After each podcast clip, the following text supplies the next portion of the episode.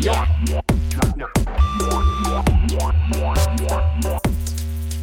Gut, danke. danke, dass du gekommen bist. Kein Problem. Ähm, für alle, die keine Ahnung haben, was du machst, machst du vielleicht ganz kurz mal so ein grobes Bild ähm, erzählen von dem, was du so tust. Also, ähm, auf Dialekt ich? Wie du willst. Okay. Ähm, Schulsozialarbeit ist ein ganz, ganz, ganz großer Bereich. Es ist jetzt nicht so wie zum Beispiel die Suchtarbeit, wo einfach nur ähm, die meiste Zeit Einzelfallarbeit hast, sondern Schulsozialarbeit ist Präventionsarbeit, Krisenintervention, Einzelfallarbeit, hauptsächlich auch Einzelfallarbeit, würde ich sagen, und Workshops und Gruppenarbeit. Und da geht es halt wirklich um jedes Thema. Also es kommt es kann wirklich alles sein. Manchmal ist es einfach nur Liebeskummer, wo du hast, wo sie dann einfach eine Stunde mit dir über das quatschen und dann gehen sie wieder. Und manchmal sind es halt ein bisschen schwerwiegendere Themen, wie jetzt zum Beispiel, ja, Gewalt in der Familie oder sonst so die unangenehmeren Sachen, Ja. sage ich jetzt mal, ja. Wie lange machst du das schon? Zwei Jahre jetzt. Zwei Jahre. Und davor Mhm. hast du an der FH in Dortmund studiert. Genau, ja. Soziale Arbeit. Mhm. Okay. Mhm. Und jetzt bist du beim Ö, sorry, ÖG. ÖZPGS, genau, ja. Das heißt Österreichisches Zentrum für psychologische Gesundheitsförderung im Schulbereich. Also es ist ein ganz schwieriger Name, weiß, ja. Ja, da, ähm, könnte man vielleicht ändern. Ne? Ja, das, könnte man schon, das hat man sogar schon geändert vor ein paar Okay. Jahren, aber es ist immer noch kompliziert. Immer also, noch Ja, Zu kompliziert. Mhm. Okay. Wie schaut denn der Arbeitsalltag aus? Arbeitsalltag eigentlich immer ganz, ganz verschieden. Das ist aber auch das Coole, dass es so abwechslungsreich einfach ist. Du kommst einfach am Morgen, also ich komme gern ein bisschen später, die meisten fangen schon um halb acht an, ich komme erst kurz vor acht, fange dann gleich an und ähm, dann ist es so, entweder hast du Termine, wo gleich um acht anfangen, aber ich lasse mir meistens so halb, ha- eine halbe Stunde Puffer, damit ich meine E-Mails anschauen kann, falls was wirklich Wichtiges reingekommen ist, falls Telefonate am Abend reingekommen sind, damit ich das erledigen kann und dann habe ich meistens um halb neun meine ersten Termine. Dann kommt die erste Person, die erste Klientin, Klientin, also Schüler, Schülerin und dann ähm, schauen wir mal, was das Problem ist.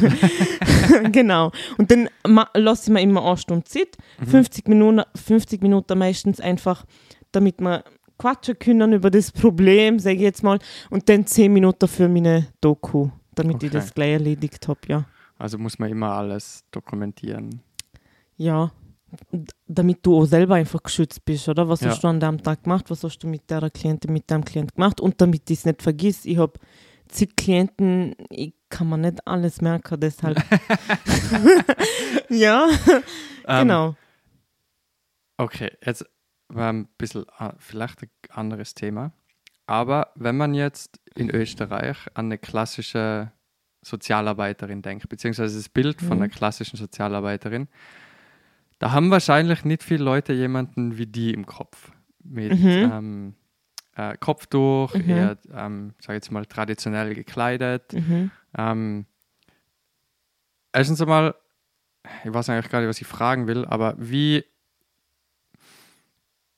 warum, also, ja, warum du das anhast, ist ja vielleicht die falsche Frage.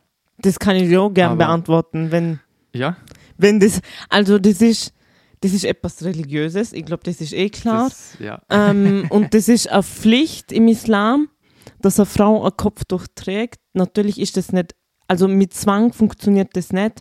Nur wenn eine Person, ähm, nur wenn eine Frau, sag ich jetzt mal, das ähm, mit eigenem Willen machen möchte, dann ist die Pflicht erfüllt. Also wenn, wenn, ich sag jetzt mal, wenn die Tochter in der Familie gezwungen wird vom Vater oder von der Mutter und das nur aus Zwang macht, also das nicht mit eigener Überzeugung, dann ist die Pflicht gar nicht erfüllt. Also dann bringt es gar nichts, dass der Kopftuch trägt. Ja.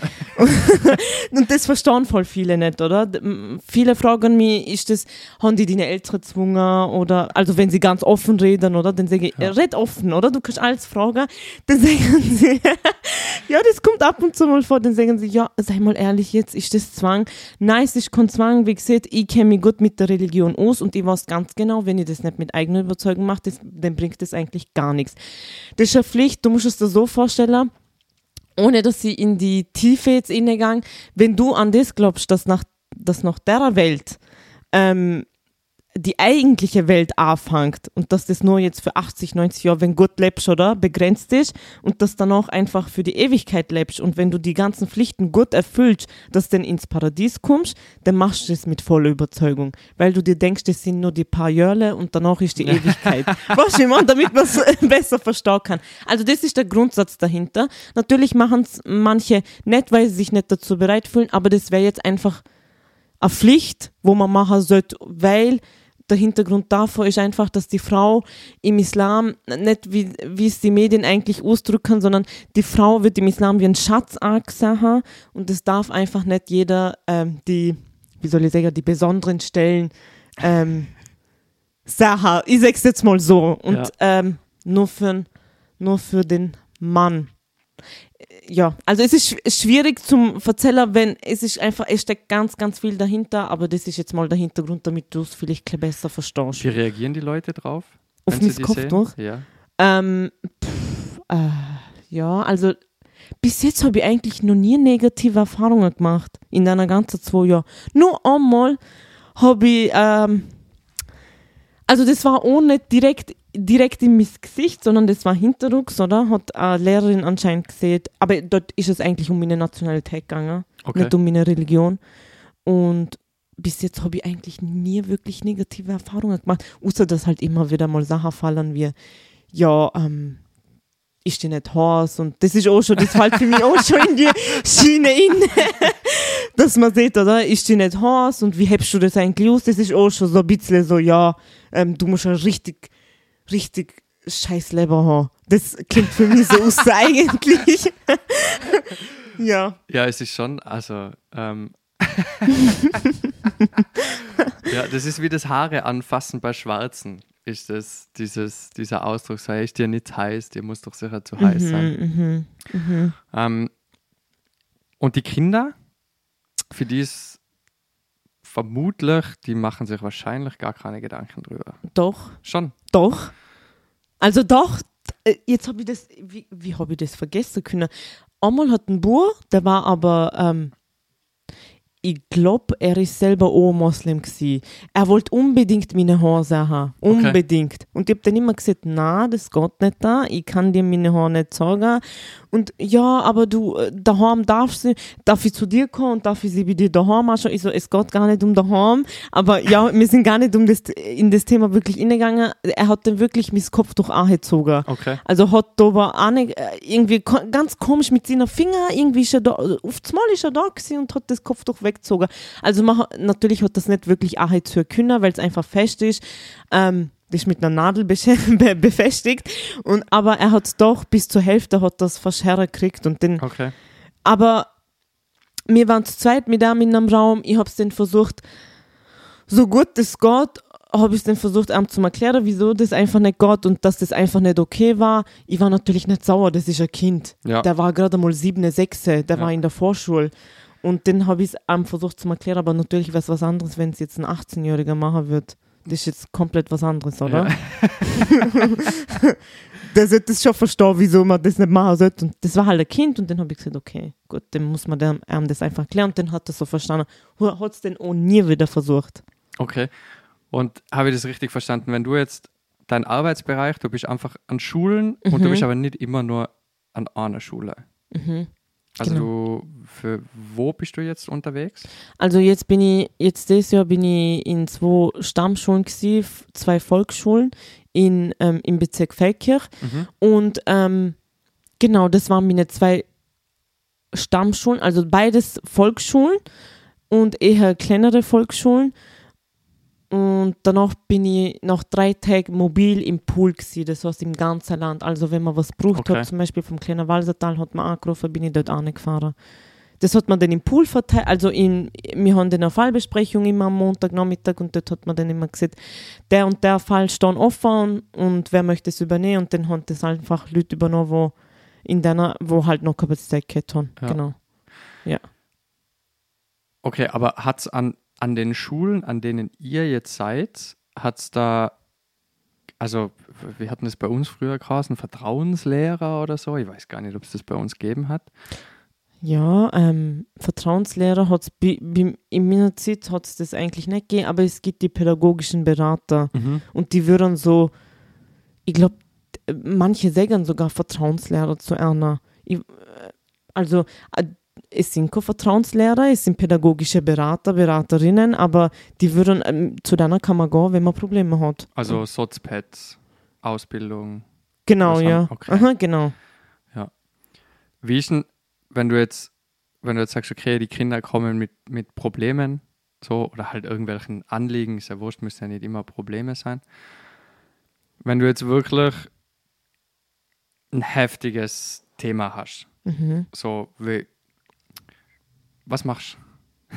So, Ja, also, ja, am Anfang war das ganz schwierig, weil ich habe nicht gewusst, wie ich an das angehen muss. Halt, es war, es ist echt schwierig, gewesen, vor allem wenn du deine erste Beratung hast und im Studium davor noch nie so wirklich, ähm, jetzt gibt es ja die Beratungswerkstatt. ja, die sind, also, da, da fange ich vielleicht an motzen. Okay, in dem Fall, ich habe natürlich keine Ahnung, ähm, was man in der Beratungswerkstatt macht. Ich weiß nur, dass es das gibt. Ja, Und das heißt für mich eigentlich, dass man lernt, wie eine Beratung funktioniert. Natürlich kann man das nicht lernen, aber zumindest Mhm. Rollenspiele macht und Das wäre das wär der Sinn. Ähm, also ich kann das ein bisschen ausführen. Ähm, teilweise sind die Beratungswerkstätten, die haben wir ab dem ersten Semester. ja. Ähm, für alle, die keinen Plan haben, ich studiere soziale Arbeit in Dortmund. ähm, und die sind im ersten, vom ersten Semester an hast du jedes Semester einen Kurs mit äh, Beratungswerkstatt. Mhm. Und die sind, das macht immer jemand anderer. ja. Und die sind immer, die waren bis jetzt sehr unterschiedlich. Teilweise haben wir so ein bisschen Kommunikationstechniken und so gelernt. Ähm, ist, die waren relativ interessant und in anderen Fächern oder in anderen Semestern war es komplett für den Arsch. Mhm. Da hast du dann irgendwie so Fallbeispiele gekriegt und hast die dann zu zweit irgendwie probiert zu oder halt wie ähm, die Herangehensweise irgendwie gelernt, wie du jetzt an solche Probleme rangehst oder so. Mhm. Durch das, dass wir aber berufsbegleitend studieren und die meisten von uns schon sehr lange oder schon einige Zeit in der sozialen Arbeit irgendwie tätig sein, Mhm.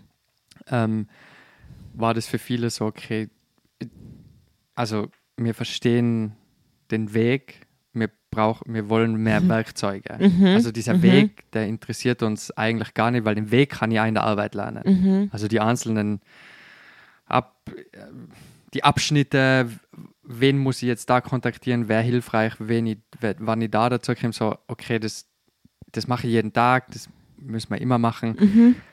Gib uns, wir wollen Gespräche üben und das ist halt komplett weggefallen Mhm. und es war dann irgendwie ein bisschen, es war dann wie nervig. Ja, Und ja, aber ich bin letztes Semester, ich habe jetzt ein bisschen wenig Zeit gehabt, muss ich ehrlich sagen, über den Sommer.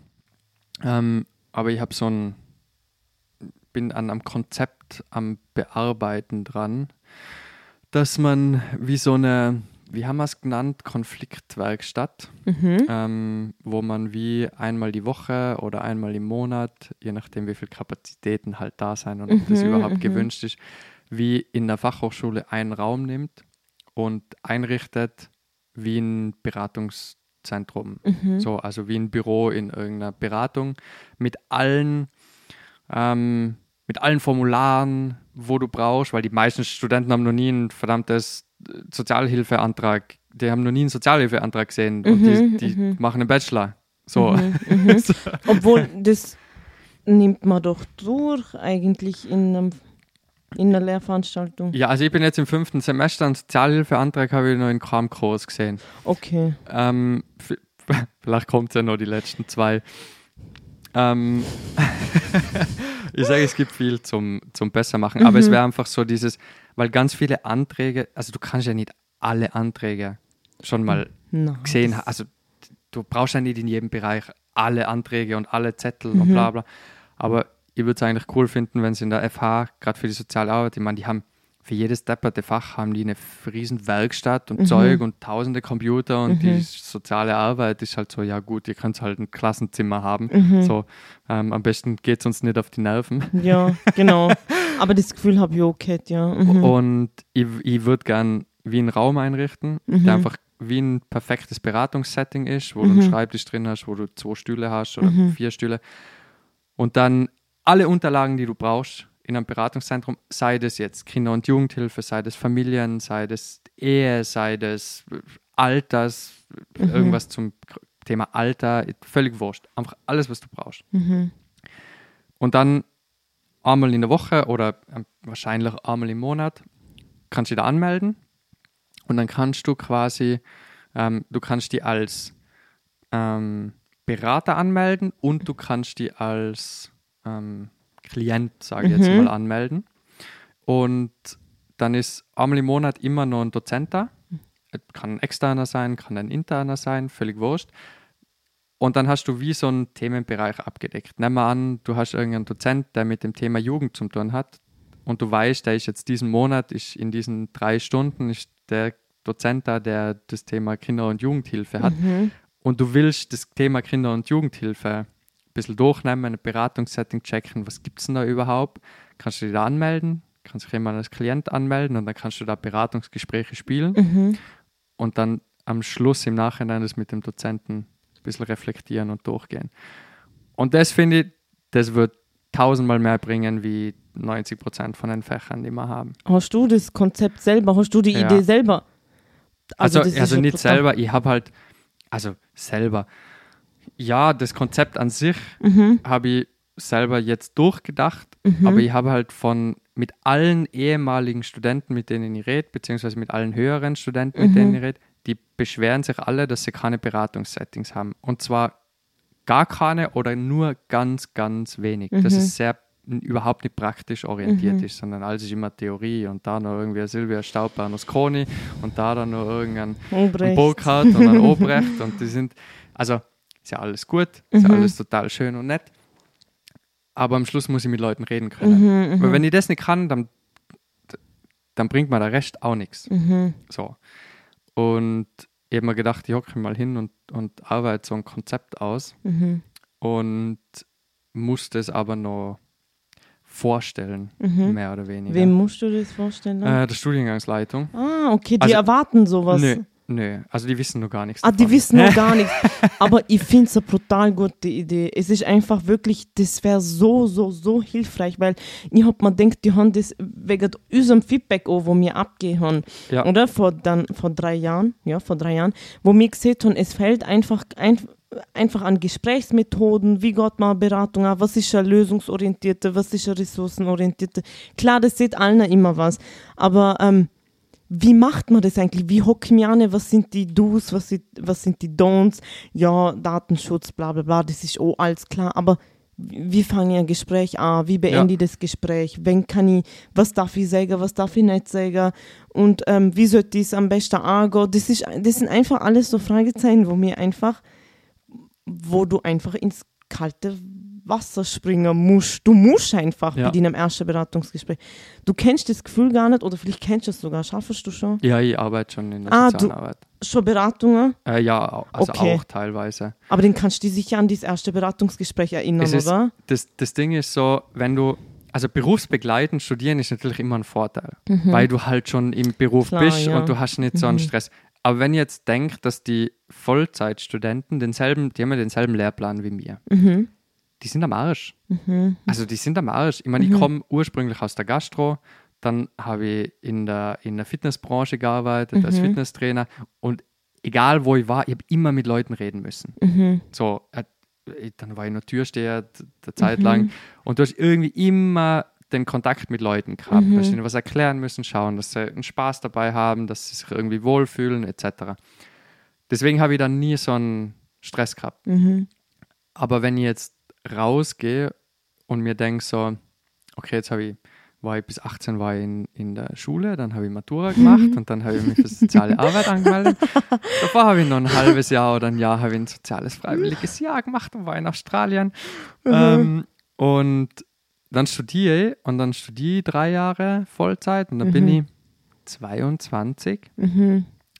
Und dann komme ich raus und dann gehe ich vielleicht in die Suchtberatung, weil ich mal in Mhm. meinem Praktikum gedacht habe, hey, das ist mega cool. Und dann sitzt da irgendein 45-jähriger Dude da, der seit 30 Jahren Her Heroin schießt Mhm. und, und probiere mit dem auf eine Wellenlänge zu kommen.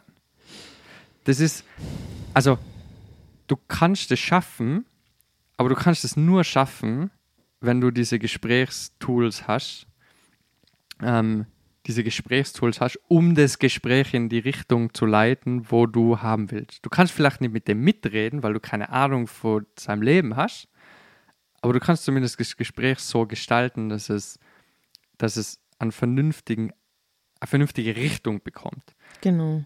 Aber wenn du das nicht gelernt hast, dann sitzt du mit 23 da und denkst so, Alter, what the fuck, was soll ich mit dem machen?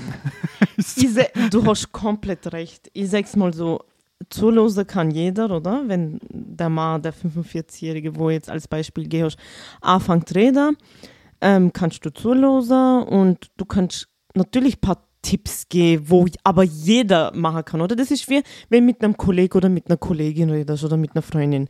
Aber das ist schon nicht der Sinn der Sache. Ja. Das ist schon nicht der Sinn von der sozialen Arbeit, das ist schon nicht unser Beruf. Wir müssen es ja professionell machen. Wir müssen, ähm, auch wenn mir, auch wenn es manchmal einfach nur gewünscht ist, dass, ma- dass wir zuhören, zum Glück gibt es dir Fell auch. Weil das ist dann ein bisschen, dann kannst du klar ankommen und einfach zuhören, aber dann gibt es halt auch die härteren Fälle, wo man was von dir erwartet und dann bist du halt einfach aufgeschmissen, wenn jetzt, wenn auch noch das erste Beratungsgespräch und wenn du dann noch in der Suchtberatung bist. Sowas ist so ein kleiner harterer Fall, wo einfach auch klein, äh, Wissen und Kompetenzen brauchst, dann bist du halt echt, dann hockst da und denkst dir, super. Ja, und ich glaube, das, was viele unterschätzen, ist, du kannst sehr viel Wissen kompensieren mit gut reden können. Also du kannst Leuten manchmal mit ein bisschen besser reden können, viel mehr helfen, wie ganz viel mehr Wissen. So, das, ich glaube, das unterschätzen ganz viele Leute in der sozialen Arbeit, dass es so ist, es kommt, also das behaupte ich, 90 Prozent von der sozialen Arbeit ist Reden. Das ist nur, wie wir zwar gegenüber sitzen und du das Gefühl hast, dass du willst, dass ich die unterstütze. Und wenn ich das nicht hinbringe, dann, dann ist vorbei. Dann, ist, dann ist sofort vorbei. Weil du, du, du musst dir ja helfen lassen wollen.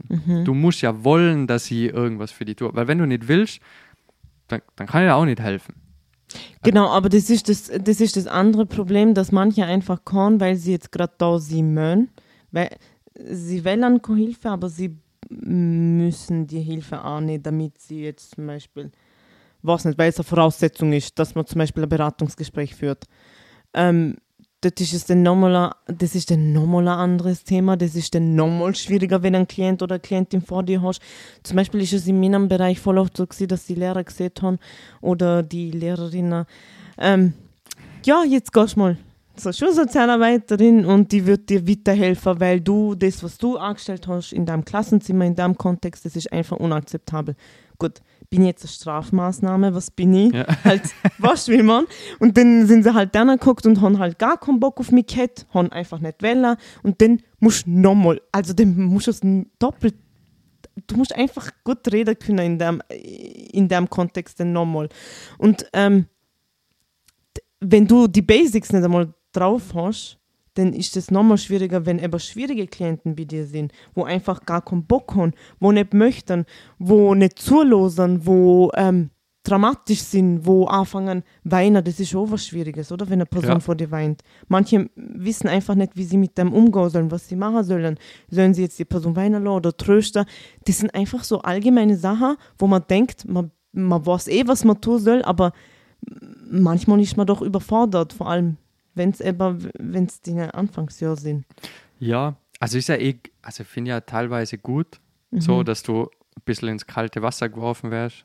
So, ich kenne es halt aus der Küche, da gibt es nicht, da wird keine Rücksicht auf dich genommen, ob du das jetzt kannst oder nicht. Du hast es jetzt zu können. So. Okay. Und wenn du den Job jetzt von mir bekommst, dann hast du den gefälligst zu erledigen. Und wenn du den nicht erledigst, dann mache ich dich fertig. Ist vielleicht jetzt nicht so Ja. die soziale Arbeitsstil, aber so grundsätzlich die Leute lernen sehr schnell, wenn sie ins kalte Wasser geworfen Mhm. werden, wenn sie wollen.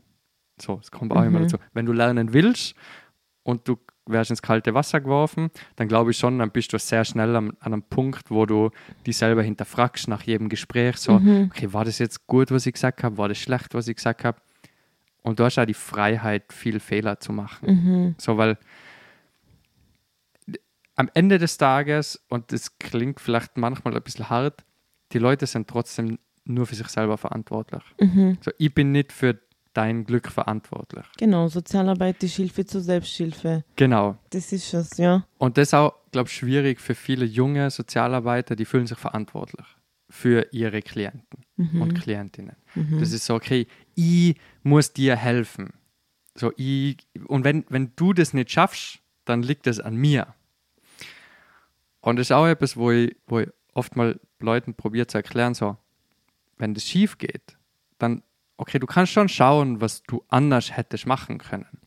Aber am Ende des Tages hat er verkackt. Nicht du. So, f- natürlich hättest du Sachen anders machen können, Mhm. aber wenn du das mit Harm nimmst, diese, Mhm. diese Last auf deinen Schultern, dir zu denken, so, okay, wenn ich das jetzt anders gemacht hätte, dann wäre es besser geworden. Mhm. Und diese Vorwürfe dir zu machen, da gehst du zugrunde. Mhm. So, ich meine, mit Kindern ist das, weiß ich nicht, ob es da solche, gibt es wahrscheinlich auch solche Situationen. Mit Kindern, Kinder können natürlich äh, dir nicht sagen, das habe ich jetzt nicht so cool gefunden von dir.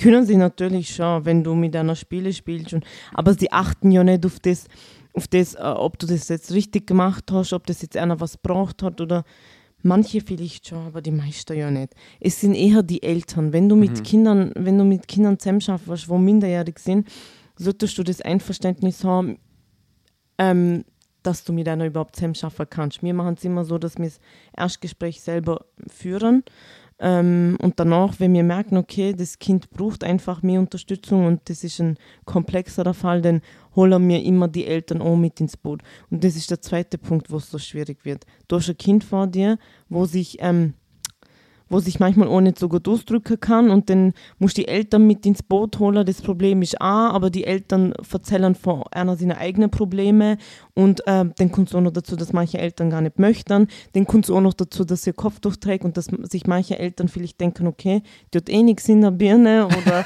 was nicht. das, das, ist auch, das ist auch schon mal halt, das ist jetzt nicht im, in der Schulsozialarbeit passiert, aber davor ist es schon mal so gewesen, dass sie einfach äh, dass ich das Gefühl gehabt habe, okay, da geht man vielleicht auf mein Äußere. Und ähm, es ist einfach schwierig. Es ist, ich finde, es ist als Frau, als so junge Frau schon schwierig. Und dann bist du auch noch Berufsanfänger und dann stehst du da und Eltern sind da und denken sich vielleicht da ab und zu, ähm, okay, wieso mischt sich jetzt die, jetzt bin ich mittlerweile 25, aber dort war ich 23, wieso mischt sich jetzt die 23-Jährige in meine Erziehung ein? Ich mache das schon seit Jahren und die erzählt mir jetzt Sachen, wo ich noch nie über mein Kind gehört habe. Da muss ein Vertrauensverhältnis da sein und ähm, da musst du einfach wissen, wie du mit deiner Eltern reden musst, sollst. Du darfst niemals, ich finde, das ist echt, das ist echt so rote Linie, du darfst die niemals übergrenzen, weil äh, Eltern sind halt immer meistens subjektiv, wenn es ums eigene Kind geht, oder? Logisch.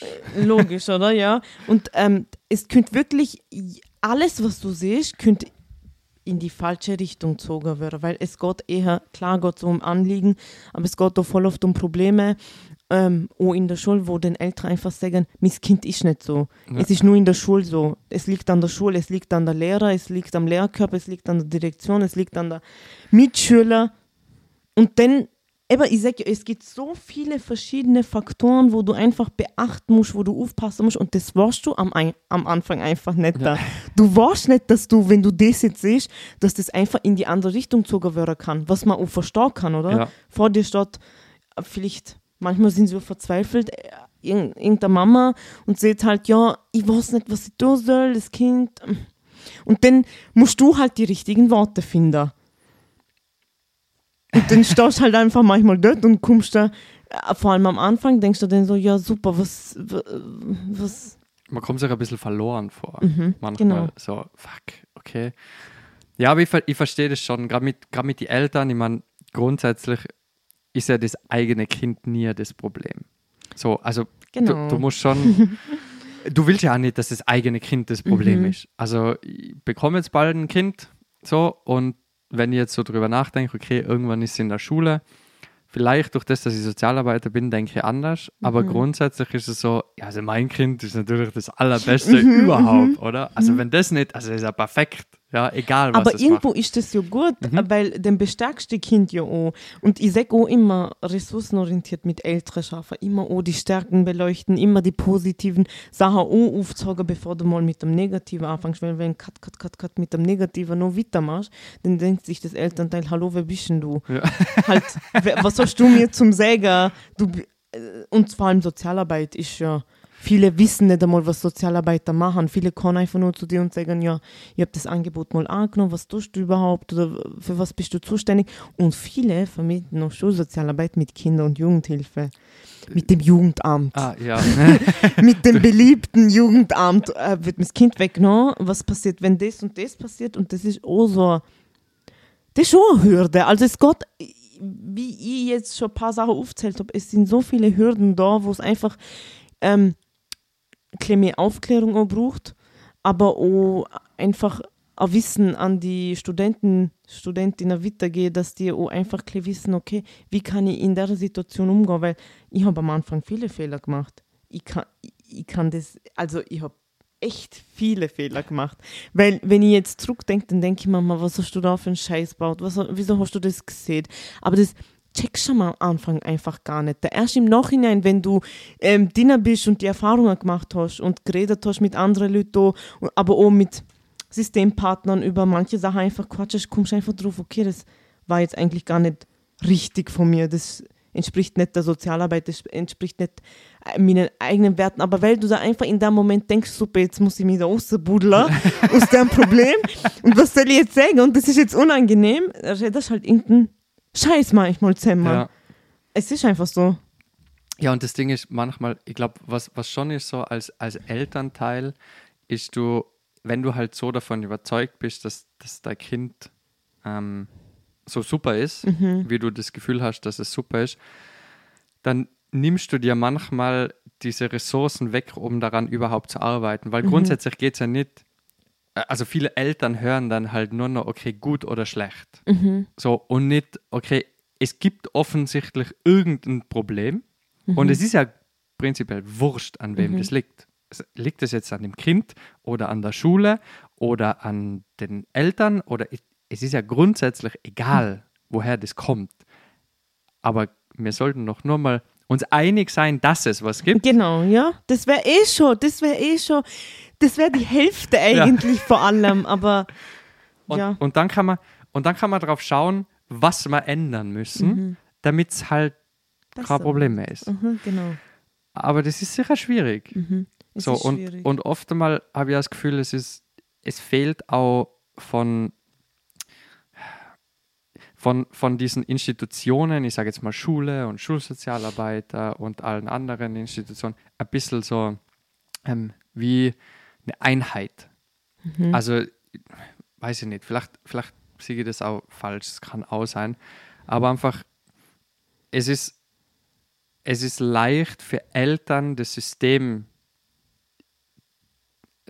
de- dem System die Schuld zu geben. zu geben, weil es aber immer einfach ist, dem anderen die Schuld zum Gehen. Genau, ich habe einfach manchmal das Gefühl, dass, dass, dass das liegt halt wahrscheinlich einfach dran, dass einfach unsere Systeme in der Schule einfach zu wenig Leute haben. Also Mhm. die haben zu wenig Mitarbeiter. So, es gibt zu wenig Lehrer, es gibt zu wenig Vertrauenslehrer Das oder, oder Problem, ja. pädagogische Beratungen, zu wenig Schulsozialarbeiter.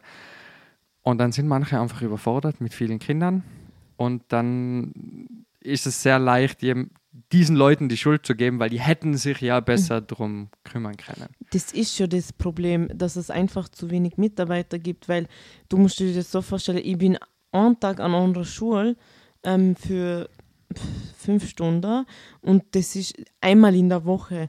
Da kannst du anfangen mit Einzelfallarbeit und dann kommst du gar nicht aus dem raus. Was ist mit Präventionsarbeit? Was ist mit Konzepterstellungen? Was ist mit Schulhauskultur? Was ist mit anderen Sachen? Zu dem Ganzen kommst du eigentlich gar nicht, weil du immer wieder von dort, dort an springst und dann ist mal ein Lehrer da, vor deiner, steht ein Lehrer vor deiner Tür und dann musst äh, der Person behilflich sein. Und äh, es ist halt das ist das Grundproblem. Und es wäre viel, viel cooler, wenn ich einfach zum Beispiel zwei Schulen hätte jetzt, insgesamt wirklich nur zwei Schulen, zwei Halbtag an anderer Schule und zwei mhm. Halbtag an der anderen Schule wäre. Dann könnte ich viel, viel mehr machen. Dann könnte ich bessere Beziehungen zu der Schüler aufbauen oder zu der Lehrperson, weil du musst dir vorstellen, an der Bundesschule, wo so viele Lehrer sind, da, also wie gesagt, ich war ein Jahr an der Bundesschule und ich war halt immer nur einen Tag an anderer Schule und ich habe echt ich habe die meisten gar nicht kennt. Und die meisten haben mich auch nicht kennt. Weil ich halt einfach nur einen Tag da bin und viele haben vielleicht an dem Tag frei oder sind mhm. nur für zwei Stunden da und dann kennen mich alle nicht. Und das ist auch voll schade. Deswegen finde ich es einfach blöd, dass man so wenig Mitarbeiter, also bitte, fünf Mitarbeiter, fünf Schulsozialarbeiter fürs ganze Land für die Bundesschulen. Wie willst du, wie, wie willst du, was, wie willst du wirklich nachhaltig schaffen? Du bist immer nur, du bist wie, du bist wie die Feuerwehr. Du rennst immer nur, wenn es Probleme gibt. Ja.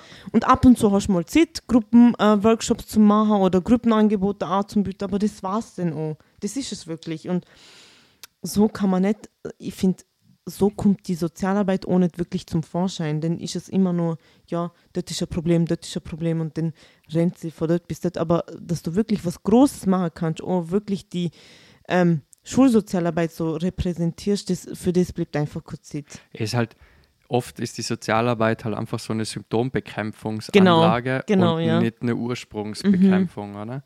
Und, aber das siehst du halt in allen Bereichen, oder? Ich meine, oder in sehr vielen, nicht Stimmt. in allen, allen, mhm. aber wirklich in, in sehr vielen. Und aber das ist schon, ich meine, wenn du sagst, fünf Sozialarbeiter für das komplette Vorarlberg, für alle Bundesschulen. Genau, ja. Das ist eigentlich ein Witz. Also das ist ja eigentlich frech, nicht? So. Du, du bist halt an einem Vormittag an einer Schule, dann bist du an einem anderen. Am Nachmittag. Ähm, genau, am Nachmittag bist du an einer anderen Schule und wenn du Glück hast, sind die Schulen nebeneinander, dann musst du nicht so viel fahren. Das kommt ja auch noch dazu. Du verlierst schon voll viel Zeit beim Fahren oder auf dem Weg einfach. Und das ist einfach. Dann denkst du, die, die 38, bis sind 37,5 Stundenwoche reicht da nicht, aber was willst du tun? Mehr kannst du eigentlich auch nicht schaffen, weil es dir selber dann vielleicht auch nicht so gut geht. Oder du musst, du hast ja zig Sachen, die in deinem Kopf abarbeiten musst. Deswegen brauchst du einfach mehr, mit, mehr Schulsozialarbeiter. Und wir haben auch Stellen ausgeschrieben, aber das ist dann auch wieder das Problem, dass sich das aufgrund von gewissen Faktoren sich die Bewerber doch für andere ähm, Bereiche entscheiden, vielleicht. Ja, es ist halt, es ist einfach alles so komplex, da gibt es so viele Sachen zum äh, Beachten und ich finde, man sollte wirklich mal anfangen mit dem, dass es einfach mehr Schulsozialarbeiter braucht und nicht nur fünf Leute. Habt ihr gerade Stellen ausgeschrieben? Ja, haben wir. Wie viele? Ähm, boah, ich weiß es gerade echt nicht. Wir haben sogar jetzt Bewerbungsgespräche am Laufen. Also unser Teamkoordinator kümmert sich um das. Ja. Aber wir haben mindestens drei Stellen ausgeschrieben. Okay. Und ähm, Vollzeit. Also wenn jetzt Leute anfangen würden, Teilzeit, dann haben wir, klar, das Leute, sind halt Vollzeitstellen. Wäre Zeit, Schulsozialarbeit.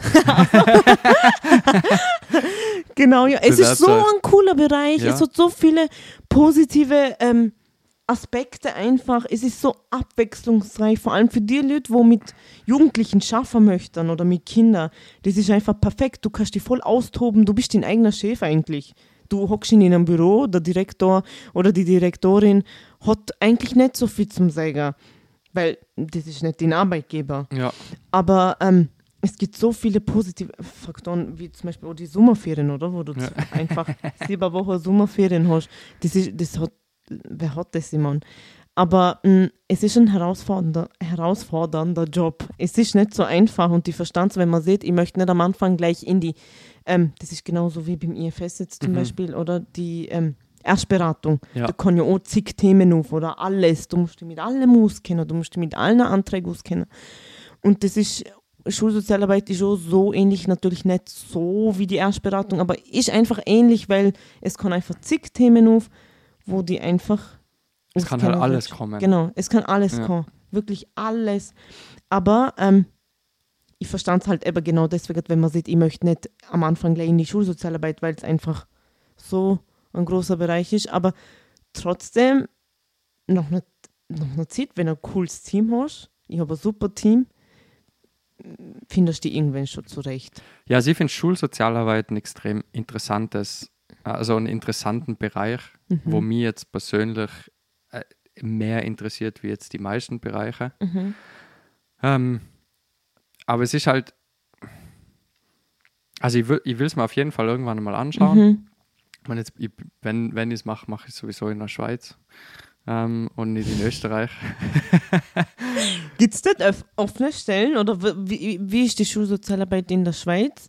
Ähm, also die sind, die haben so wie in jedem anderen Land gefühlt auch halt immer Personalmangel überall. In der sozialen Arbeit, also es sind gerade in der Kinder- und Jugendhilfe und Kinder- und Jugendarbeit suchen die immer. Genauso wie da, oh ja. Ja, Mhm. es ist einfach, ja, ähm, ich weiß nicht genau an was es liegt, aber es ist halt, ja, ich glaube, viele Leute entscheiden sich dann am Schluss als Sozialarbeiter halt auch für die nicht so anstrengenden Jobs. Also halt jetzt zum Beispiel, ich meine, wenn du jetzt in der Schweiz schaust, die Schweiz zahlt grundsätzlich sehr gut. Soziale, also Sozialarbeiter verdienen sehr gut. Ähm, und die, die meist, das meiste Geld verdienst du, wenn du für einen Kanton arbeitest oder halt für das Land selber. Und die zahlen mit Abstand am meisten. Und das sind halt oft einfach so administrative Jobs auch. Ähm, Aber das ist schon nicht. It- Ja. Mhm. kann man davon halten, was man will. Grundsätzlich ist, ist der Staat einfach ein sehr guter Arbeitgeber. Mhm. Und, aber deswegen funktionieren die meisten Institutionen, staatlichen Institutionen in der Schweiz auch relativ gut. Also da ist jetzt nicht so, dass du wie bei uns sieben Wochen oder drei Monate auf irgendeinen Termin warten musst, sondern wenn ich da anrufe, dann kriege ich in drei Minuten eine Antwort. So, und dann, also irgendwie das System in sich funktioniert ein bisschen flüssiger, Das weil hört die sich utopischer. weil, weil, diese, weil die halt innerhalb von diesen Institutionen viel besser aufgestellt sind und nicht so einen Personalmangel haben, weil sie halt sehr gut zahlen. So.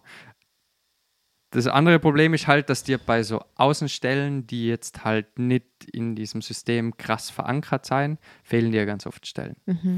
So, so Nischenplätze, weiß nicht, in der Schweiz gibt es zum Beispiel so, die, die, sag mal so Brückenbauer oder Brückenbauerinnen, die, die sind wie so nicht in dem System, aber die schauen, dass sie quasi Brücken herstellen zwischen der Schweiz und anderen Kulturen. So. Und, und da gibt es zum Beispiel auch, also denen fehlen halt immer Leute, beziehungsweise die, die das machen, werden nicht gescheit abgegolten. Und jetzt zum Beispiel, ich weiß halt von einer Somalierin, die ist schon ewig 30, 40 Jahre da und die ist halt wie so ein, in, im Kanton in St. Gallen, ist die ähm, wie so diese, dieser Schnittpunkt zwischen der somalischen Community und der Stadt St. Gallen. Und die ist wie so, alle Somalis kennen die und sie kennt alle Somalis und die, sie arbeitet halt in diesen Stadtgremien mit etc. Aber die sind halt, werden halt nicht bezahlt, mehr oder weniger. Oder nur ganz selten oder halt nur so irgendwie über drei verschiedene Ecken, wo du das dann irgendwie machen musst. Und solche Stellen fehlen da dann halt. Dann funktioniert zwar das System in sich, oder? So, okay, du hast schnell einen Antrag ausgefüllt und das funktioniert und du musst nicht auf deinen Termin warten, aber dafür fehlen da halt äh, Straßensozialarbeiter, Okay, die halt aha. irgendwie aufsuchende soziale Arbeit machen oder so. Aber auch nicht überall. Das muss man auch dazu sagen. Also wenn du jetzt zum Beispiel schaust nach Zürich, Zürich hat mehr oder weniger keine Obdachlosen auf der Straße. Also die, diese Stadt ist aus sozialer Arbeitssicht eigentlich ein super krasses Beispiel, weil da findest du kaum, also auf der Straße, da, ist- da gibt es keine Obdachlosen auf der Straße. Das hat aber nicht den Grund, dass die sagen, hey, Obdachlose interessieren uns so sehr Mhm. und wir wollen was Gutes für die tun, sondern die Schweizer sind halt so, ich habe keinen Bock, dass Obdachlose auf der Straße Mhm, leben, weil das genau. macht unser Stadtbild kaputt. Kaputt, genau. Deswegen geben wir euch Sozialarbeitern ganz viel Kohle Mhm. und ihr kümmert euch drum. Mhm. Die Intentionen sind die falschen, Mhm. das Ergebnis ist aber das Richtige. Mhm. Die bekommen ganz viel Geld, können ähm, Notunterkünfte bauen, können, haben genug Geld, um Sozialarbeiter einzustellen, Mhm. können aufsuchende Arbeit machen, können medizinische Arbeit leisten. Die haben Mhm. eine massive Instra Infrastruktur an Mhm. Sozialarbeitern. Aus dem Grund, weil das macht ja das Stadtbild kaputt. Genau, Aber ja. ist doch wurscht. Warum der Politiker will, dass da kein Obdachloser auf der Straße ist, ist mir doch scheißegal. So, wenn ich dafür Geld kriege und ich was machen kann, dann Mhm. spiele ich halt mit. Mhm. Und das ist halt in Österreich ein bisschen schwierig manchmal. Mhm. So, Das, das, ist voll interessant, das so zum Hören halt. Klar, wenn man, wenn ich nach Zürich gang, dann siehst du echt niemanden Na. auf der Straße. Also irgendwie hast du auch manchmal das Gefühl, es sind wirklich alle so richtig wohlhabend Mhm. und alle leben gut und das ist echt, die Stadt macht einfach das Bild. Mhm. Und das ist jetzt echt krass zum Hören, dass die Menschen sich denken, obwohl es hätte man eigentlich irgendwo denken können, dass sie sich einfach denken, es macht das Stadtbild kaputt und deswegen möchte man das einfach nicht und Ja. den zahlen wir. Ja. Wie du gesehen hast, falsche, halt, äh, Falsche Intention, Absicht, richtiges genau, Ergebnis. Ja, genau. und das ist, das, ist, das ist das größte Problem in Österreich.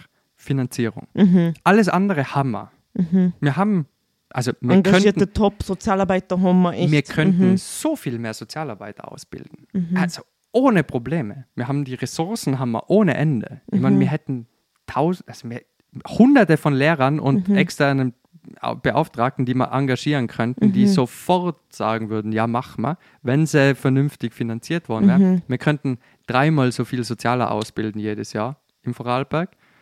Mindestens. Aber du siehst ja, die Stellen sind einfach begrenzt. Mhm. Es melden sich so viele Leute an für Sozialarbeit und es werden so wenige aufgenommen. Ja, also es melden sich, ich weiß, im Domen zwischen 100 und 150 oder so melden sich an und berufsbegleitend Mhm. und 18 Plätze haben sie. Aber siehst Ich meine, ja. das ist das ist so sinnlos.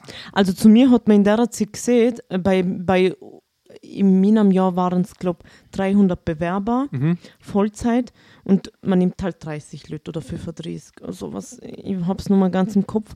Und dort- haben sie gesehen, der Grund, wieso wir euch ausgewählt haben, ist, weil Sozialarbeit ähm, Studierende meistens immer wirklich auch durchziehen, weil wir Mhm. euch genau anschauen und weil wir uns denken, die gehen bei so einem komplexen Auswahlverfahren durch, dass die das auch dann wirklich zu Ende bringen, weil zum Beispiel in, bei einem Studium, Lehramtsstudium, sage ich jetzt mal, brechen viele ab oder Ja. denken sich, okay, das ist doch nicht der richtige Bereich für mich und ähm, unser Studiengangsleiter hat dann gesagt, ja, das ist, ihr würden also 90 Prozent von euch oder 95 Prozent von euch würden wirklich das Studium auch abschließen. Und genau die Leute wählen mir oder die Leute filtern mir raus. Und das haben wir gedacht, okay, aber schön gut, aber trotzdem sind es einfach zu wenig Plätze für 300 Leute. Ich weiß nicht, vor allem wenn wir so viele Sozialarbeiter brauchen, wir haben ja so viele Stellen ausgeschrieben. Ja, aber das Ding ist, das ist ja nicht ein Problem von der Schule, sondern du kriegst von, von du, du kriegst vom, von Wien mehr oder weniger, kriegst, Mhm. kriegt jedes Bundesland ein Kontingent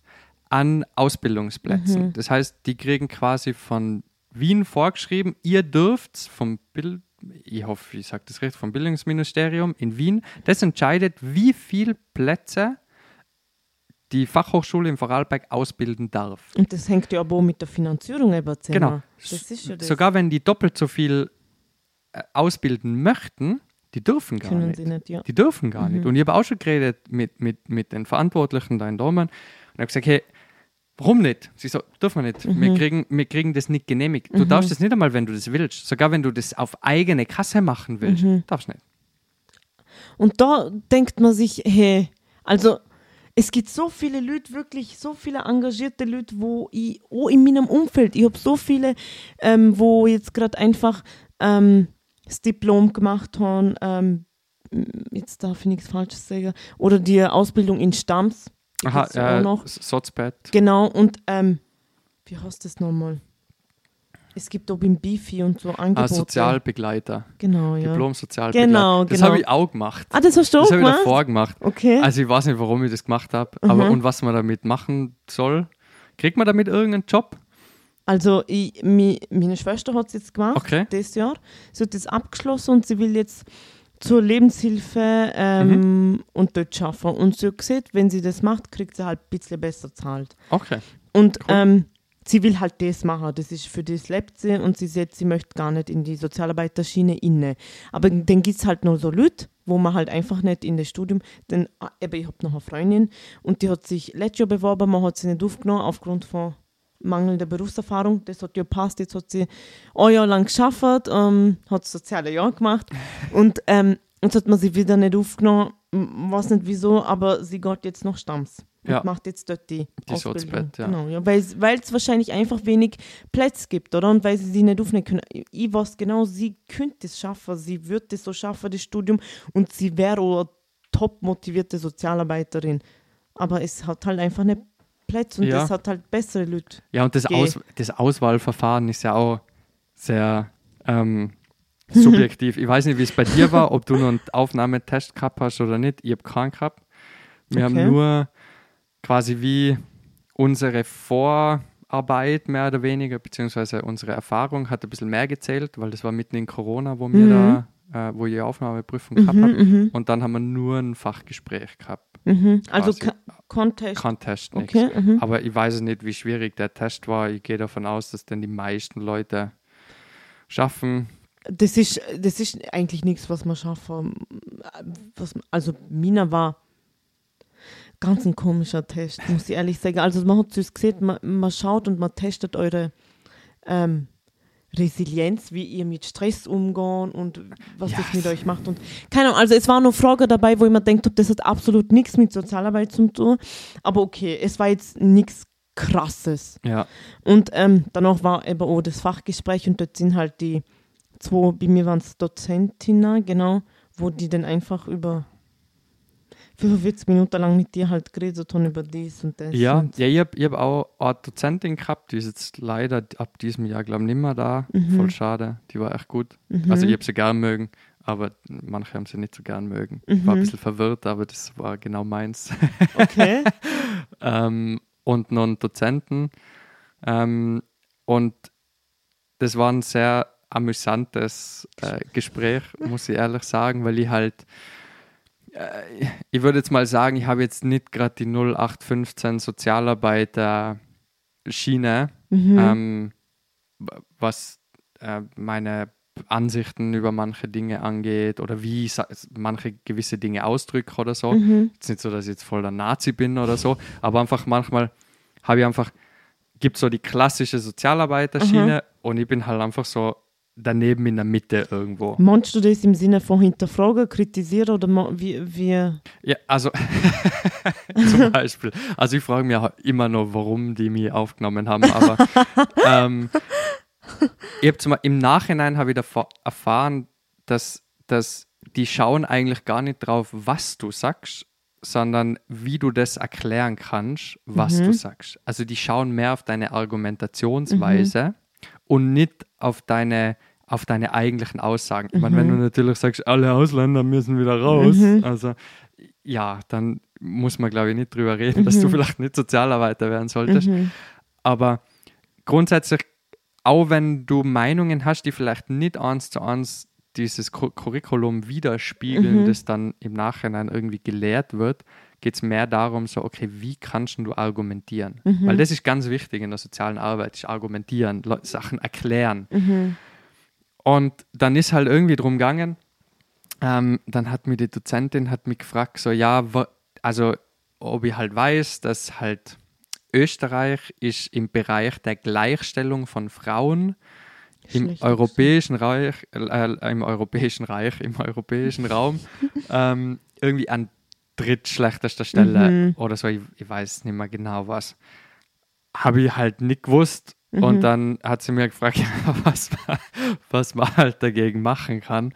Ähm, und dann habe ich halt gesagt, ja, also grundsätzlich ich, ich weiß nicht mehr genau, wie ich es erklärt habe, aber so im Sinne von, ja, die Männer müssen halt einfach mal ein bisschen von ihrem Ego-Trip runterkommen. So alle Männer, Männer, Männer sind die allerbesten und einfach mal ein bisschen entspannter werden und ein bisschen aufeinander schauen.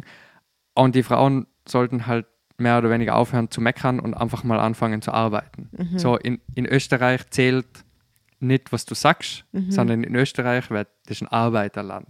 Wenn du in Österreich arbeitest und hart arbeitest und fleißig bist, dann respektiert jeder. Egal, ob du eine Frau bist oder ein Mann oder schwarz oder weiß oder ein Kopftuch anhast oder nicht, ist völlig wurscht. Wenn du deine Arbeit machst und gut machst, dann sind alle so, finde ich gut. So. Und das ist jetzt vielleicht nicht das, was man in einem Bewerbungsgespräch von sozialer Arbeit sagen sollte, dass die Frauen einmal einen, einen Fuß aus dem Arsch kriegen sollten. Mhm. Aber hat am Schluss dann doch geklappt. Ich glaube, du hast es gut drüber gebracht. Ja, also war auch. Aber also, das stimmt ja auch, das, was du gesagt hast. Österreich ist ja Arbeiter. Also Ja. wenn, wenn du arbeitest, wenn du den Job gut machst, wenn du gut verdienst, dann hast du einfach einen Status. Da. Ja. Und das ist nicht in allen Ländern so. Das ist zum Beispiel in der Türkei nicht so. ja, Dort achtet man gar nicht auf das. Dort wirst du respektiert. Klar achtet man schon auf das irgendwo, aber dort wirst du äh, respektiert einfach nicht, wenn du schaffst, sondern wenn das, wenn die finanziellen Mittel einfach hast. Und dort interessiert es kaum Mensch, ob du schaffst oder nicht. ja, Aber da ist es einfach so. Da habe ich den direkten Vergleich und da, das ist ganz was anderes, wenn man mich eben als Kopftuchträgerin den sieht. Ich arbeite in der Schule, ich bin, ähm, ich habe studiert, ich habe meinen Bachelor, habe als erfolgreich bestanden. Das macht einfach ein anderes Bild und dann Ja. sind sie auch gleich anders gestellt. Oder wenn sie sagen, wenn sie mich auf das ansprechen mit, boah, aber du kannst wirklich gut Deutsch. Halt, sie wissen halt nicht, dass ich da auf die Welt gekommen bin und dass ich mit dem aufgewachsen bin. Aber wenn wenn dann anfängst mal zum Reden und wenn du sie überzeugt hast und siehst, ich mache das und das, ich arbeite in der Schule, dann sind sie ganz anders. Dann verändert sich auch der Gesichtsausdruck und die Art, wie sie mit dir reden. Das ist einfach wirklich so. Deswegen finde ich, hast du einfach komplett recht mit dem. Ja, Das es ist einfach, in, in der sozialen Arbeit ist manchmal das Pranger in der sozialen Arbeit ein bisschen anders so, wir, wir schieben ganz gerne Leute in eine Opferrolle, Mhm. in der sie eigentlich nicht sein sollten. Also generell dieses, dieses Randgruppenthema. So, nur weil du eine Randgruppe bist, heißt es nicht, dass du ein Opfer bist im Auge der Gesellschaft. So, v- vor allem nicht in Österreich. So, in Österreich hat, äh, hat sicher seine Vor- und seine Nachteile und seine guten und seine schlechten Leute. Aber grundsätzlich, wenn du in Österreich was machst und arbeitest und fleißig bist und dir Mühe gibst, dann sind dir, stehen dir alle Türen offen. Das, was Österreicher überhaupt nicht mögen, ist faule Leute. Es gibt, glaube ich, nichts, was Österreicher mehr hassen, wie Leute, die faul sein und unser System ausnutzen. das ist so ein genau, klassisches, ja. ja, kannst ja nicht arbeitslos sein. Aha, aha. Und das ist egal, woher du kommst. Du kannst an Österreicher, die Österreicher hassen Österreicher, die von Sozialhilfe leben. Genau, die ja. hassen die. Genau. Das ist nicht so, als ob die sagen, ja, na, das ist halt irgendwie dazu kommen, das, ja, wir unterstützen die so. Nö, die sagen, faules Gesindel Mhm. und was machen die überhaupt? Und es spielt gar keine Rolle, ob das Österreicher sind oder nicht. Die wollen einfach nicht, dass du faul bist. Mhm. Und ja, das ist schon, in Österreich ist es halt manchmal ein bisschen in der sozialen Arbeit. Ich so, all, ja, man muss immer alle mit Samthandschuhen anfassen und ähm, das mag ich nicht so gern. Samthand, ja. Weil es ist so, es nimmt ein bisschen, es ist, ich mag es deswegen nicht, weil es nimmt den Leuten, die in diesen Positionen sind, die Verantwortung weg. So, du nimmst denen ihre Verantwortung. So, die Verantwortung liegt nicht nur auf einer Seite. Die Verantwortung zum irgendwas vorwärts machen, liegt immer auf beiden Seiten. Es ist nie nur, ich bin dafür zuständig, dass sich alle anderen wohlfühlen in meiner Nähe. So, okay, du musst auch wollen, dass du die wohlfühlst in meiner Nähe. Und dann fühlen wir uns alle wohl. So, aber wenn ich, wenn du die Verantwortung von dir selber abgibst, dass du die wohlfühlen kannst und irgendwas dafür tust, dann laufe ich dir ja nur hinterher. Genau, genau. Und das ist halt bei vielen Themen, die, sagen wir mal, auf der linken Seite von der Gesellschaft sein, ist, ist manchmal ein bisschen mühsam zum Zuhören, weil es ist so, ja, nur eine Seite hat Verantwortung. Und, und über, über die Verantwortung von allen wird wenig Äh, Genau, geredet. genau. Und auch, ich meine, in deinem Beispiel, oder? Wenn du jetzt sagst, so, okay, man redet dir auf dein Kopftuch an oder e- es entstehen komische Situationen oder so. Es liegt nicht nur in deren Verantwortung, dass sie, dass sie die eigentlich nicht auf solche Sachen anreden, weil es ist ja eigentlich völlig äh, unwichtig, ob du jetzt Mhm. Kopftuch anhast oder nicht. Mhm. Aber es liegt genauso in deiner Verantwortung, dass du nicht dann sauer bist oder ein Arschloch bist, nur weil sie die das gefragt haben. Das ist, weißt- das ist kom- das macht ja auch keinen Sinn, oder? Wenn du nicht mit dem aufgewachsen bist, dann kennst du das einfach nicht. Und ich finde, ich bin immer offen für alle Fragen, solange man sie einfach ähm, respektvoll stellt. Und äh, wenn ich mir eine Person ist schon gleich von Anfang an so mit einem negativen Unterton so mäßig, ja, halt äh, gleich, wenn man äh, vor der ersten Sekunde auch checkt, okay, die Person möchte jetzt gar nicht, fragt jetzt eigentlich nicht etwas, damit sie was Neues erfahrt oder was Neues dazulernt, sondern einfach nur, weil sie mich irgendwie erniedrigen möchte, das checkt man meistens schon am Unterton oder an der Fragestellung. Dann bin ich gleich so, ja, okay, du möchtest eigentlich gar nicht, du möchtest das nicht wissen, sondern du möchtest einfach nur deine eigenen Überzeugungen, deine eigenen Vorurteile, wo du vielleicht hast, du, musst, du möchtest dir bestätigen, bestätigt haben. Und das ist einfach, das, das ist die, die Art, wie man fragt einfach, das ist das Wichtigste. Ich beantworte grundsätzlich jede Frage. Auch wenn ein Klient zu mir kommt und sagt, hey, aber darf ich die Fra Frage, wieso, beantworte ich das zuerst, weil sonst hängt es nur im Kopf vom Klienten. ne? und dann ist das eigentliche Anliegen ist, ist irgendwie im Hintergrund, weil manche interessiert es brutal, wieso das so ist, weil sie das vielleicht davor noch nie äh, gesehen haben, ist jetzt, na, gesehen nicht, aber weil sie einfach davor noch nie so richtig mit dem in Kontakt gekommen sind, weil sie noch nie mit jemandem geredet haben, wo ein Kopftuch vielleicht trägt oder sonst irgendwas. Deswegen finde ich es wichtig, damit damit die Personen auch wirklich äh, wissen, um was geht's denn und einfache Aufklärung auch irgendwo stattfindet. Solange man das respektvoll fragt, ist es, finde ich, okay. Dann kann man eigentlich alles fragen. Solange es nicht zu sehr in die pri private Schiene hineingeht. Klar, aber wenn man mich fragt, wieso hast du das an, beantworte ich das gern. Voll. Also ich glaube, im beruflichen Kontext ist es auch nochmal ein bisschen anders, weil man einfach generell anders mit Leuten redet, Mhm. wenn du äh, am Arbeiten bist. Also man redet jetzt daheim auf der Couch anders Ganz mit Leuten, anders, ja, klar, ja. als wie jetzt wirklich Mhm. im Beruf. Aber ich, ich, ich bin nämlich ganz stark der Meinung, dass egal wie du was zu mir sagst und egal wie negativ oder positiv das ist, ich probiere da immer die Hand zu reichen. So, ähm, im Sinne von, weil, weil ich glaube nicht, dass man die Meinung von Leuten ändern kann, das glaube ich auch nicht. Da. wenn du, wenn du nicht mit ihnen redest. Genau, ja. Aber das verstand ich, aber manchmal ist es einfach, manchmal Gottes. Das ist nicht immer so. Manchmal ist man mit einem negativen Unterton eben da, den versuche ich ab und zu schon zum Erklären, wieso das so ist, aber ab und zu habe ich einfach das Bauchgefühl, ähm, die Person wird mir gar nicht zuhören, die Person schaut mich schon so brutal grimmig an. Ab und zu habe ich einfach keine Nerven für das, weil ich das halt auch ganz oft machen nicht muss, sondern weil ich das halt ganz oft mache, weil man mir, weil man mir einfach oft die Frage stellt.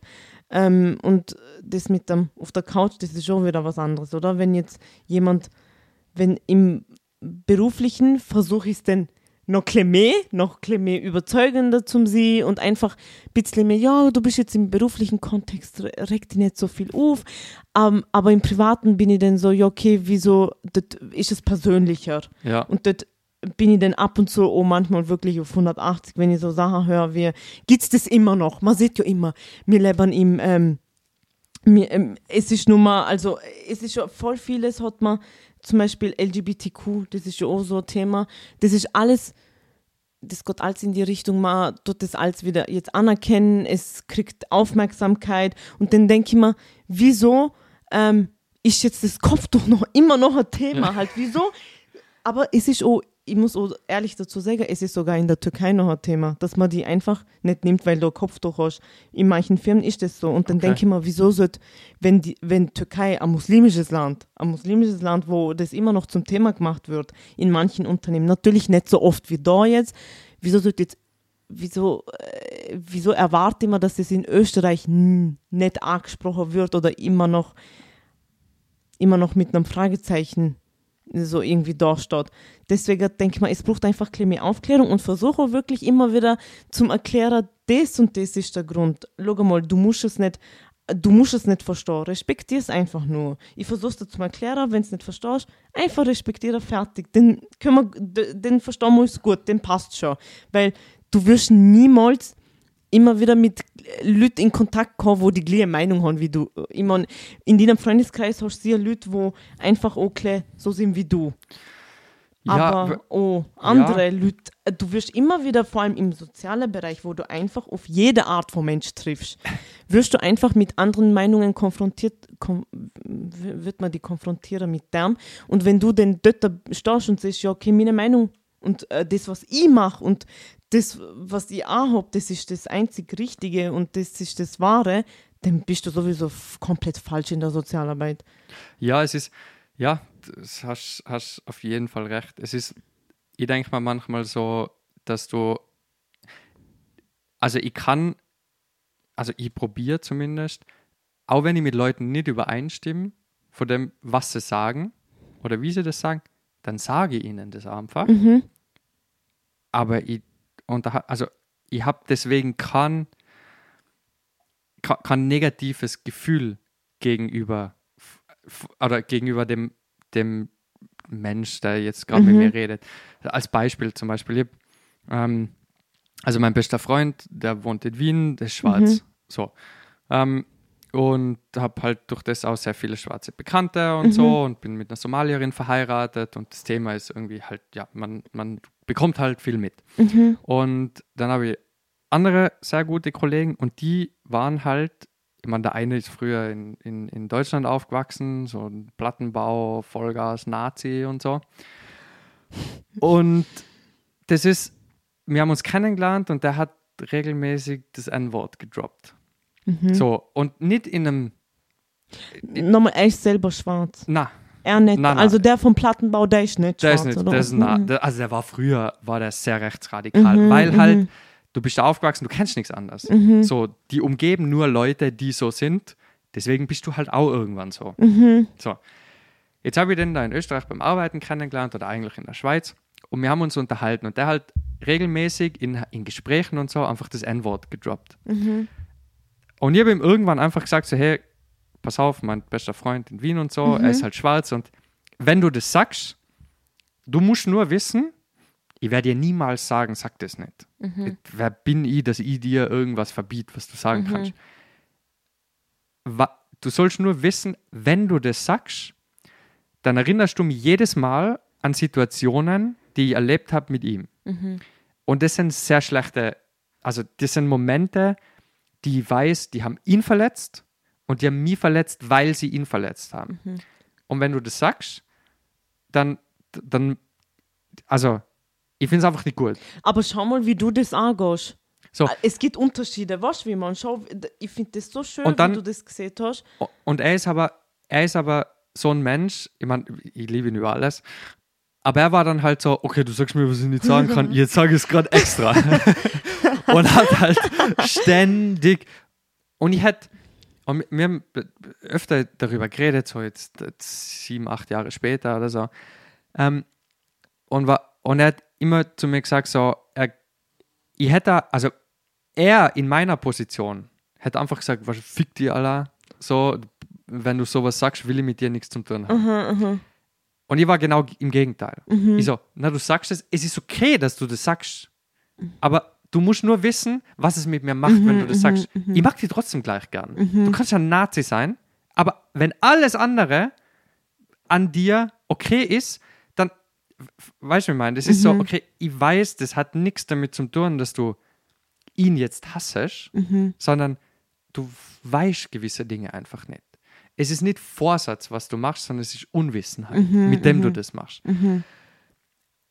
Und irgendwann, nach einer Zeit, nach einer Zeit, und auf einmal hat er es nimmer gesagt. Mhm. Und er hat es nicht nimmer gesagt, weil ich ihm gesagt habe, dass er es nimmer sagen soll, sondern er hat es einfach nur nimmer gesagt, weil er gemerkt hat, so, hey, er hat dann alle kennengelernt und ich habe Mhm. ihm alle vorgestellt. Und, Ah, okay. Mhm. und es war so, hey, Alter, die sind alle, mein Freundeskreis ist einfach super. Mhm. Und alle lieben sich mittlerweile und es ist perfekt. Mhm. Aber dieses, die meisten Leute hätten einfach gesagt, hey, fick dich, du bist ein scheiß Nazi, ich will mit dir nichts zu tun haben. Mhm. Und genau das verändert gar nichts. Und genau das bringt genau Mhm, gar nichts. mhm, mhm. Und ich, ich denke mir so, hey, ich sitze lieber mit einem Nazi am Tisch und rede mit ihm Mhm. und zeige ihm meine Welt, ohne ihn dafür zu verurteilen, dass er ein Nazi ist.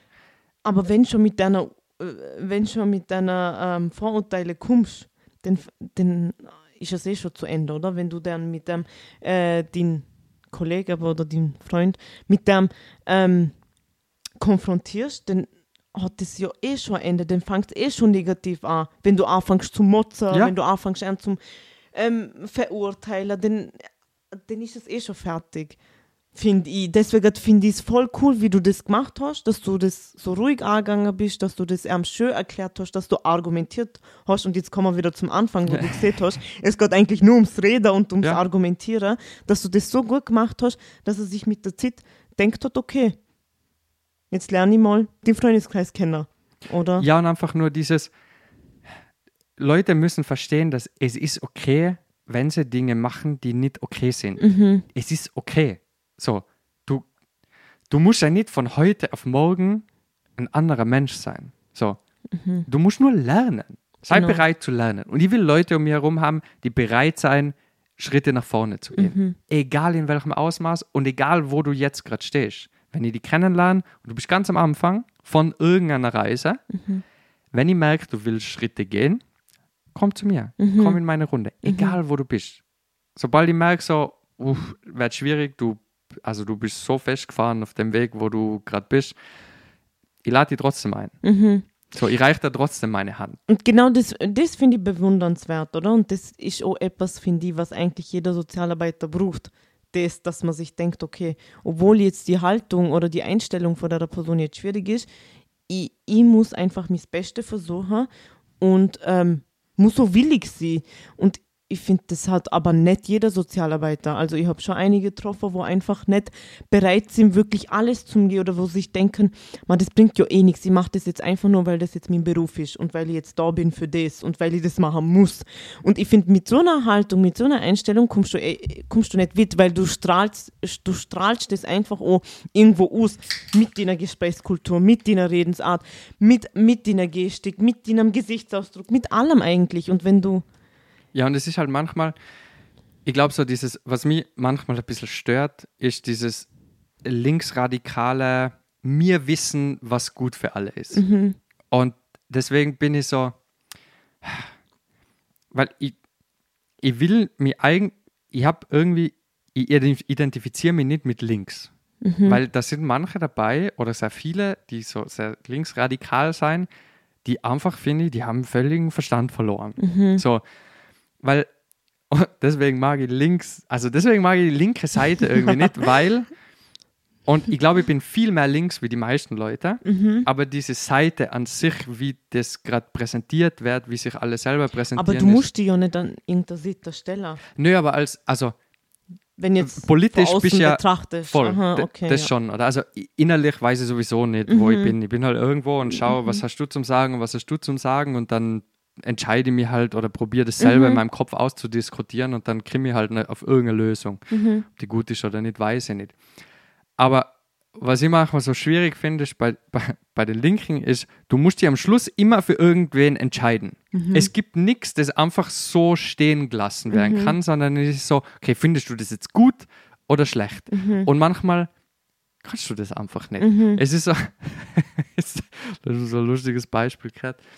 So, okay, für wen, für wen stehst du jetzt ein, Mhm. wenn ein Rollstuhlfahrer Blackface macht? Das also ist, das Beispiel. bist du jetzt, also bist du jetzt inklusiv und sagst, der Rollstuhlfahrer kann machen, was er will, weil er ist ja beeinträchtigt. genau, ja.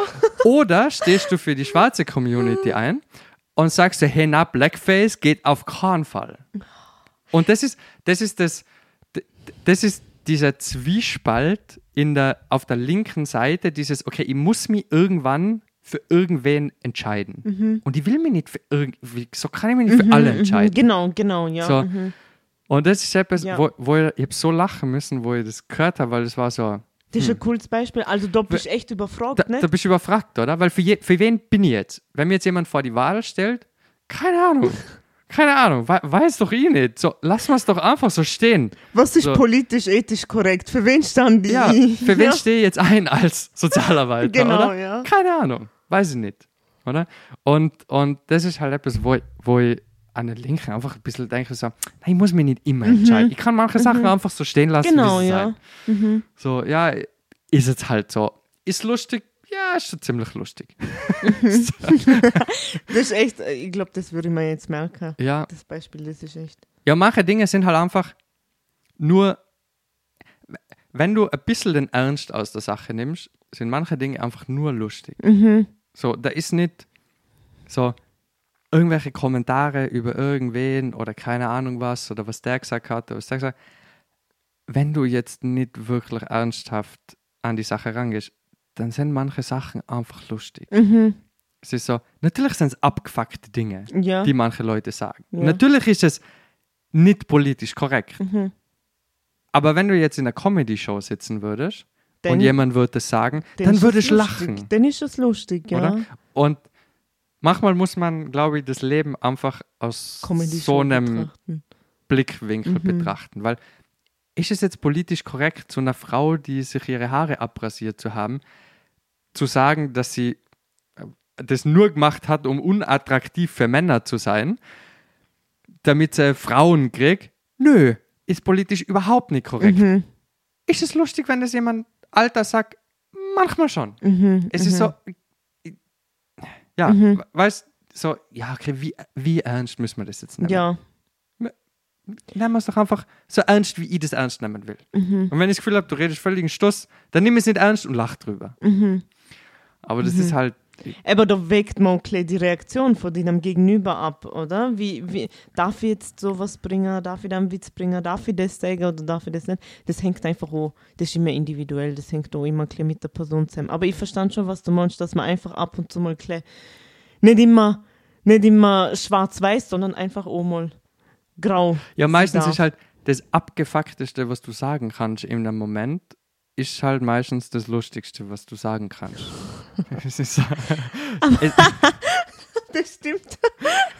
das stimmt, ja. es ist so. Ich meine, wir sind mit, ich, ich, ich weiß nicht mehr, wo das war. Sind wir mit Jungs halt auf dem Balkon gehockt und wir sind halt einfach lang gehockt und so. Und dann, dann sehen wir uns halt seit langem mal wieder und es waren halt ich und zwei Kollegen und so.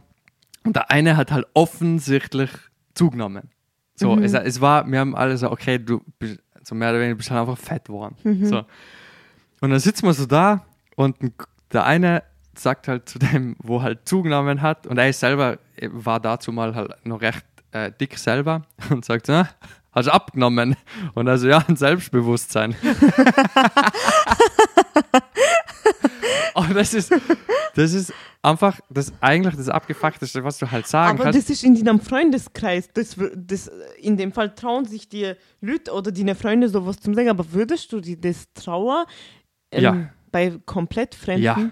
Wirklich? Das macht es noch lustiger. wirklich? Ja. Würdest du dir das wirklich trauen? Sicher. Zum Beispiel, da hocken nochmal zwei Personen und du Ja. hast was zum sagen und dann. Ja, Echt? ja, Wirklich in jedem, oh, wo du einfach oh, ähm, ab und zu mal so negative Spannungen verspürst, wo du denkst, okay, mit der Person möchte ich jetzt nicht unbedingt in Also, so wenn man mir Ja, wenn man mir jetzt ein bisschen besser kennt, ich grundsätzlich mag ich, liebe Diskussionen. Mhm. Und ich mag das, Leute zu triggern. So, Ah, also, okay. und nicht, nicht auf dem Sinne, dass ich einfach nur irgendwelche Scheiße rede, damit du sauer wärst, sondern so, okay, lass uns diskutieren. Mhm. Schau mal, so, lass mir dir ein bisschen, ähm, wie soll ich sagen, ich, ich stachel dir ein bisschen an Mhm. und dann schauen wir, wo wir hinkommen. So, weil am Schluss mit den meisten Leuten stimmt meine Meinung ja eh überein, weil die ja irgendwie in meinem um Mhm. Umfeld also du kommst ja genau, selten ja. an Leute, die komplett das Gegenteil von dem denken, was du sagst. Aber mir bringt es ja nichts, wenn ich im Leben dastehe und mit allen immer nur Kopf schütteln. Ja, das ist Ja, schon stimmt. langweilig, ja. Finde ich auch, ja, total, ja, wir müssen allen helfen. Ja, Mhm. voll, oder? Dann sage ich halt manchmal so, na, lass uns alle Ausländer abschieben. Mhm. Sag ich, sobald eine Straftat begehst, ab mit dir, oder? das triggert Leute, Mhm. vor allem in der sozialen Arbeit. Mhm. Aber es macht Spaß zu diskutieren. Mhm. Weil so, der Grund, warum ich das mache, manchmal, weil es amüsant ist, weil ja. sich manche Leute halt extrem reinsteigern, was auch lustig ist. Mhm. Aber meistens ist es so, okay, gib mir deine besten Argumente, warum ich das nicht machen soll. Weil vielleicht gibt es eins, das ich noch nicht gehört habe. Mhm. Und das ist so, okay, und das nehme ich dann. Weil ich will ja deine besten Argumente hören. Ich will ja nicht das Argument haben, ja, wir müssen allen helfen, Mhm, weil es ein mhm, Menschenrecht. mhm, mhm. Ja, äh, na wirklich. Aber da finde ich, das ist gut, oder? Damit du das beste Argument rausfischen kannst.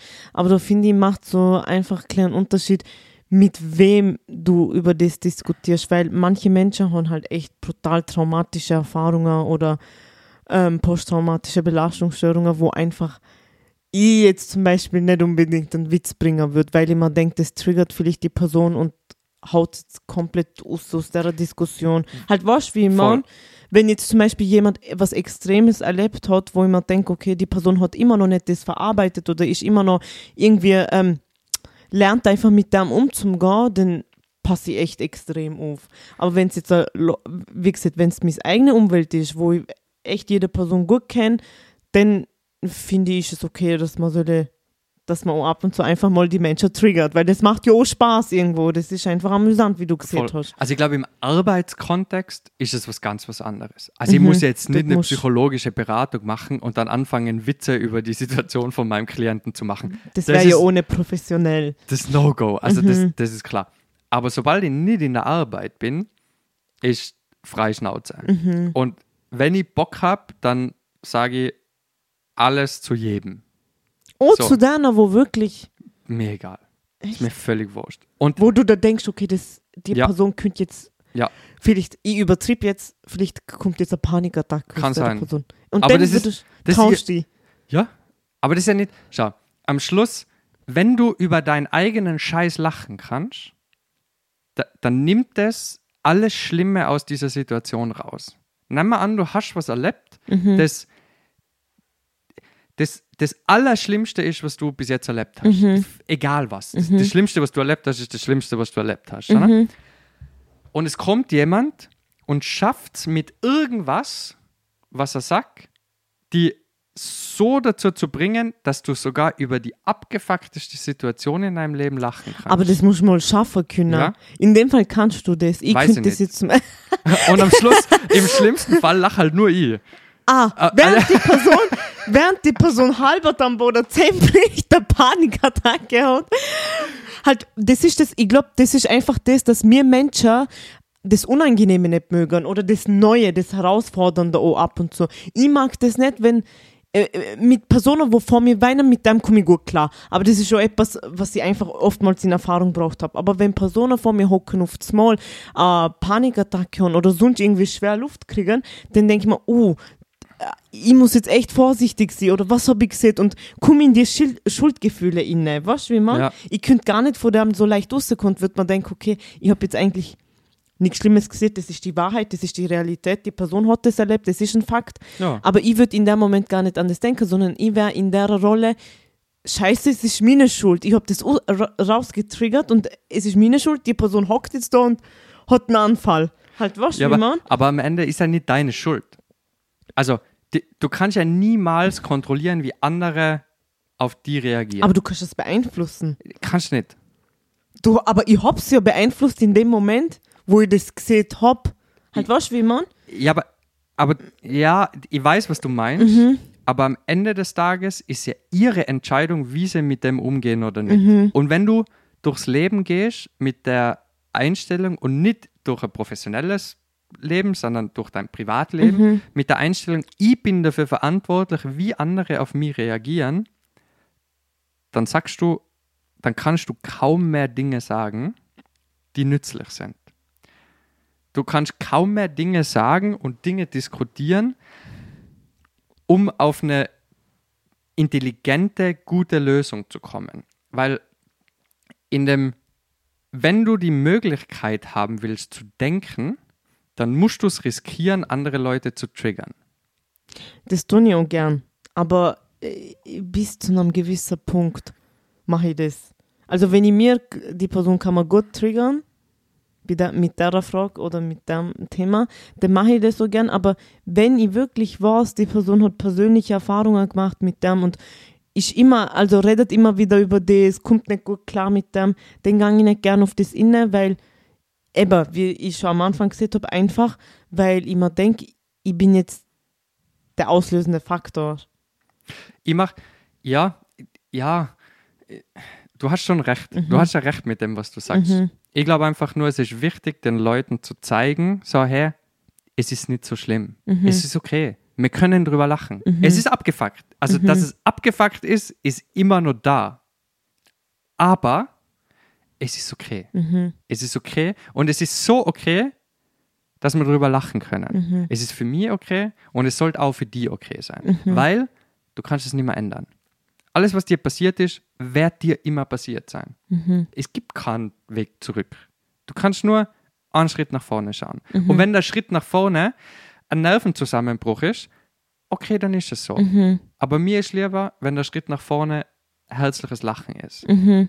Auch über die abgefuckteste Das Scheiße. wäre natürlich schön. Ja, Aber, aber, es braucht halt Leute, die den Mut, Mut dazu haben, haben, die Dinge zu sagen, die man nicht sagen sollte. Mhm. Und was auch, glaube ich, ganz wichtig ist, ist, ich meine, bei mir, wenn mir die Leute ein bisschen besser kennenlernen, dann wissen sie, es kommt von einem guten Fleck. Mhm. Nix, was ich sage, sage ich mit Vorsatz, um die zu verletzen. aber das ist schon wieder persönlich, weil sie Ja. die halt persönlich Ja. kennen.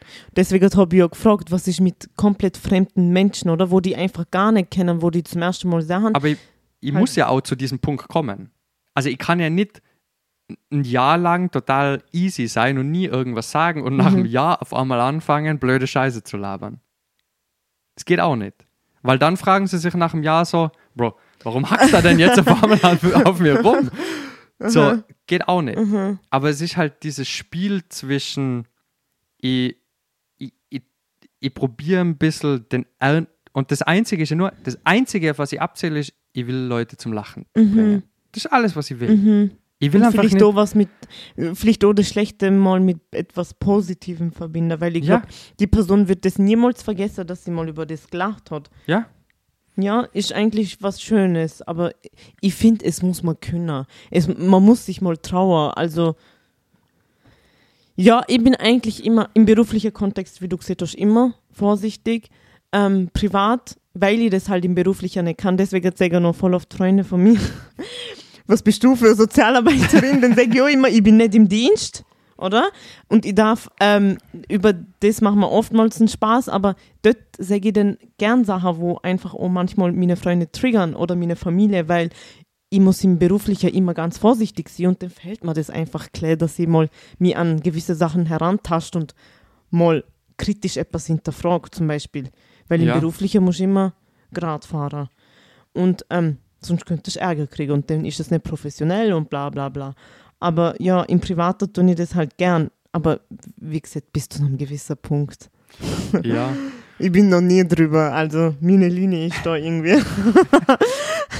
Vielleicht ist das für manche sogar auch schon zu viel, ich weiß das nicht. Habe auch schon oftmals Sachen gehört, wo, äh, wo man gesagt hat, ja, ich finde das gar nicht cool von dir, das ist nicht korrekt, wie kannst du so denken oder wie, obwohl das gar nicht so gemeint ist. Aber dann muss man halt das wieder gut erklären können und sagen, ja, das ist eigentlich, das ist nicht der Sinn der Sache, dass sie die Aussage hat nicht den Sinn, die Diskussion hervorzurufen, sondern was anderes.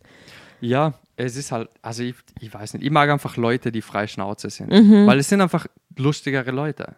Leute, die sich Blatt, offenere Leute, oder? Leute, die sich vor den Mhm, mhm. die sind auch in der Regel ehrlicher. mhm. Weil es ist so, Leute schätzen Komplimente von mir viel mehr, Mhm. weil ich ihnen immer auch sage, wenn ich Dinge scheiße finde. Mhm, mhm. Es ist so, wenn ich dir sage, dass du, dass mir deine Klamotten gut gefallen heute, Mhm. dass du schaust fresh aus, gut, dann sind sie so, nice, geil, Mhm. Dankeschön. Er Oder? so wirklich ernst. Aber ich aha. sag da halt 20 Mal, dass du ausschaust wie ein Spasti. Halt, okay, Aha, zieh die aha. nicht an wie irgendjemand, der gerade, keine Ahnung, aus der Leichenhalle kommt. Die, Aha, aha. so, Ja, aber die, du musst auch das Ehrliche, was du vielleicht sonst nie sagen würdest, musst du halt auch sagen. mhm. Dann wissen die Leute aber halt deine Ehrlichkeit auch zu schätzen. Dann würden die Komplimente auch mehr wertgeschätzt und dann hat es so eine andere Bedeutung, wie jetzt zum Beispiel, wenn jemand die ganze Zeit zu dir sieht, du schaust gut aus, obwohl du vielleicht dir selber an dem Tag denkst, ich schaue gerade scheiße aus. Ja, Ja, klar, das verstand ich komplett, ja. Mhm, ja. das macht auch Sinn. ja. Aber Sozialarbeiter, ich glaube, es ist so ein, ich meine, professionell ist halt immer so eine Gratwanderung Mhm. zwischen seine eigene Persönlichkeit mit reinbringen und die Professionalität zu behalten. dann kommt ja das Trias mit ins Spiel. Die, wie, wie hat das wie, wie heißt der Fachbegriff nochmal? Weißt du, von was ich rede? Staat, Klient und ähm, Ähm, Professioneller, wie heißt das denn nochmal? ja, ähm, Dreieck, irgendwas Dreieck heißt es, aber ähm, die ähm, drei, verdammt. ich sollte es eigentlich wissen, aber ich, im, ich hab's jetzt vergessen. Aber du weißt, von was ich rede, oder? Die Ja. Spann das Spannungsverhältnis zwischen deiner drei. ja, Weißt du, wie man? ja, ich Dann weiß, kommt wieder das ins Spiel, oder? Es ist nicht nur deine eigene Persönlichkeit, dann kommt noch der Staat. Was, was will der Staat? Was ist, den, was ist dein Auftrag? Und noch eben du selber und der Klient. Was will der Klient? Was will der Staat? Ja, über das könnte man ewig lang diskutieren. Ibra, der, der Wecker hat geläutet. ähm, ich sag vielen, vielen Dank. Danke auch. Ähm, es würde mich freuen, wenn wir das vielleicht irgendwann wiederholen können, Ja, gern. Könnten, Voll ähm, gern, ja. wenn du mal mehr Zeit hast. Mhm. Ähm, ich glaube, wir haben sicher einige spannende Mhm. Dinge, über die wir reden und diskutieren könnten Mhm. bezüglich sozialer Arbeit und auch sonst. Ähm, diese eineinhalb Stunden sind sehr schnell vergangen. Ja, finde ich auch. Also, Ähm, das habe ich gemeint mit. Man verliert sich ganz Aha. schnell im Gespräch. Äh, hast du noch irgendwas, was du promoten willst, wo sich die Leute vielleicht bewerben können, wenn sie Bock haben, fertige Sozialarbeiter, die ähm, ja, an welche Stellen sie sich wenden müssen, vielleicht Eltern oder Kinder, ich weiß nicht, ob Kinder das anschauen, aber wenn, ähm, was ich auf jeden Fall promoten kann, ist unser ÖCPGS. Halt unser Team in Vorarlberg. Es ist ein super Team, ähm, wo ich mich einfach brutal wohlfühle und klar hat man vielleicht ab und zu Fragen wegen dem Gehalt, aber ähm, es ist einfach so ein cooles Team und so eine coole Arbeit, allgemein die Schulsozialarbeit, jetzt nicht nur ÖCPGS, aber ich finde, es ist ein Bereich, wo man einfach mal ausprobieren kann. Immer. Man Cool. kann es ausprobieren, ja. tipptopp. Ähm, Eva, vielen, vielen Dank für Danke die Zeit. dir, es war danke. ein sehr spannendes Gespräch. Danke. Ähm, ja, liebe Leute, nächstes Mal. Dankeschön. ciao, ciao.